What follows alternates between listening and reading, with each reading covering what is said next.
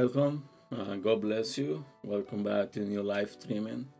Uh, today gonna be having live streaming. Uh, usually I was doing like every uh, Saturday at six thirty.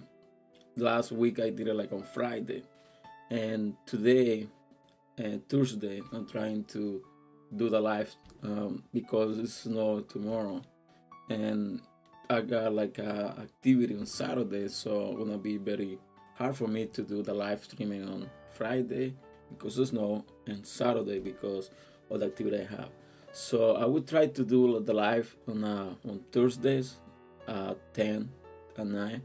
So hopefully like uh, this um, new schedule like uh, does better for like everybody, and that way like I have more time to edit the videos. And so today I'm gonna be talking about the what in the lie, uh, something very uh, deep about the Bible. And we go to the book of John, chapter 12, verse 42 to 47.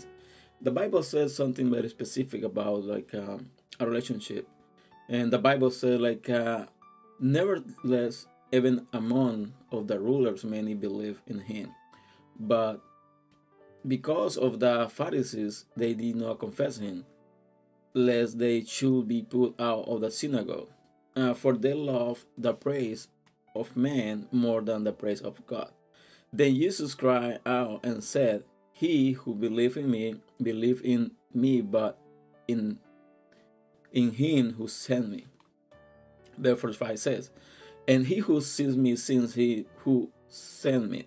I have come as a light into the world, that whoever believes in me should not be beside in darkness.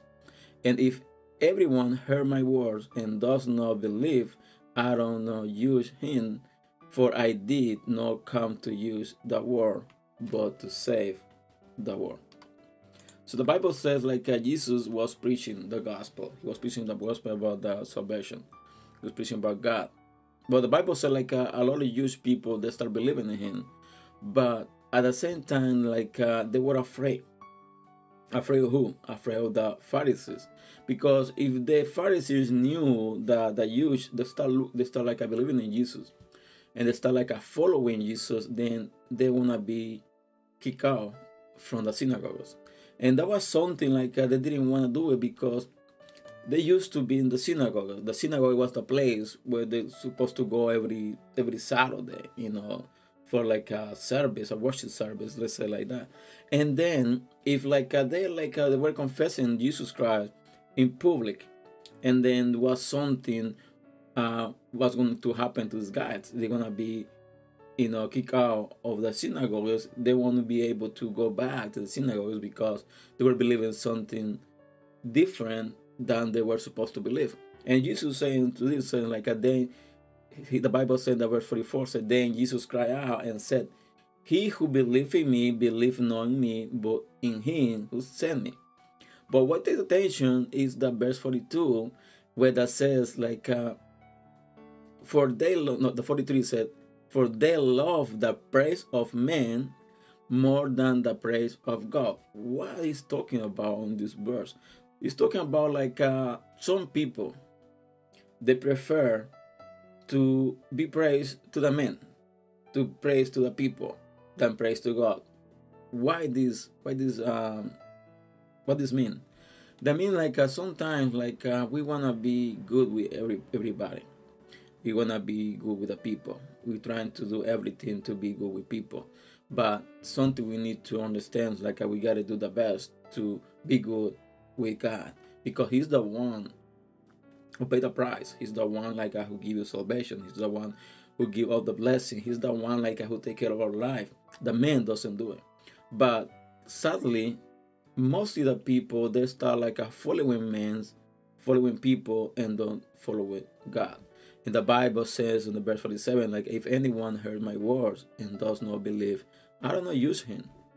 But says something said, For I did not come to use the word, but to be save the world. But the verse 46 says, I have come as a light into the world, that whoever believe in me should not be abide in darkness. And that's the main point of this charter. Because if we know the truth, then we're gonna be online. You know, we're gonna be we won't be in darkness. What what darkness means? That means like uh, we won't be like um, nobody can lie to us because we know the truth. What the truth is? The truth is like uh, we're gonna be safe, not by actions, not by like acts, by believing in Jesus Christ. And we confess Jesus our Savior, then we are safe. And then we got like uh, you know salvation. We, we got like uh, redented. You know we are like uh, the sacrifice of Jesus Christ was the one who gives access to God, to the Father. But to be able to know God, we gotta be in the light. We can know God, you know, be in the darkness. Why? Why we can? Why we cannot like uh, meet God like a in darkness? Because God is the light. You know, He's true, He's power, and He's the one like uh, you know, who give everything to us. And then the only thing we gotta do, that's believe in God, believe in Jesus, believe in the sacrifice, believe on that action, you know, that act of love that He did, giving His life for our salvation. And then that's that what we're talking about. These people say, like, you know what? A lot of people they prefer being in darkness. They prefer be behind people, behind men, to praise men than praise God. And that's something we bring this to this time. That's something very sad.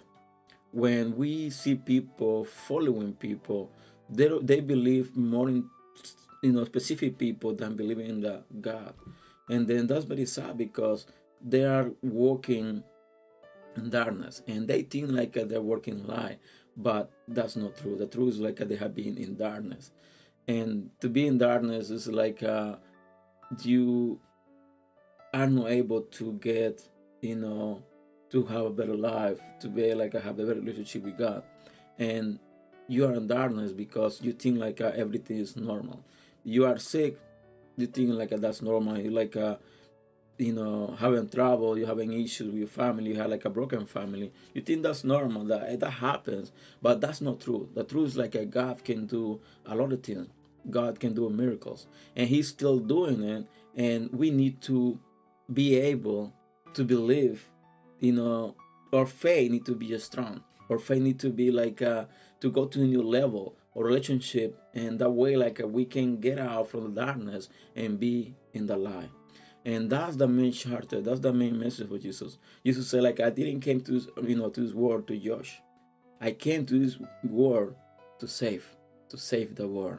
And what's the save how he saved it? Giving his life for our salvation. And then we got to make a decision. We're gonna be in darkness we're gonna be like a praising the men, praising the people, or we're gonna be praising God, the real God. Well, we gotta make the decision. Nobody else can make the decision for us. We are the ones who gotta make the decisions. So this is the small message for you today, and I have been blessed to you, and ask to share this. In that's the case, and I'll see you next Thursday at 10:30 p.m. with a new live streaming. So God bless you and uh, have a wonderful night. And I'll see you next time. Bye.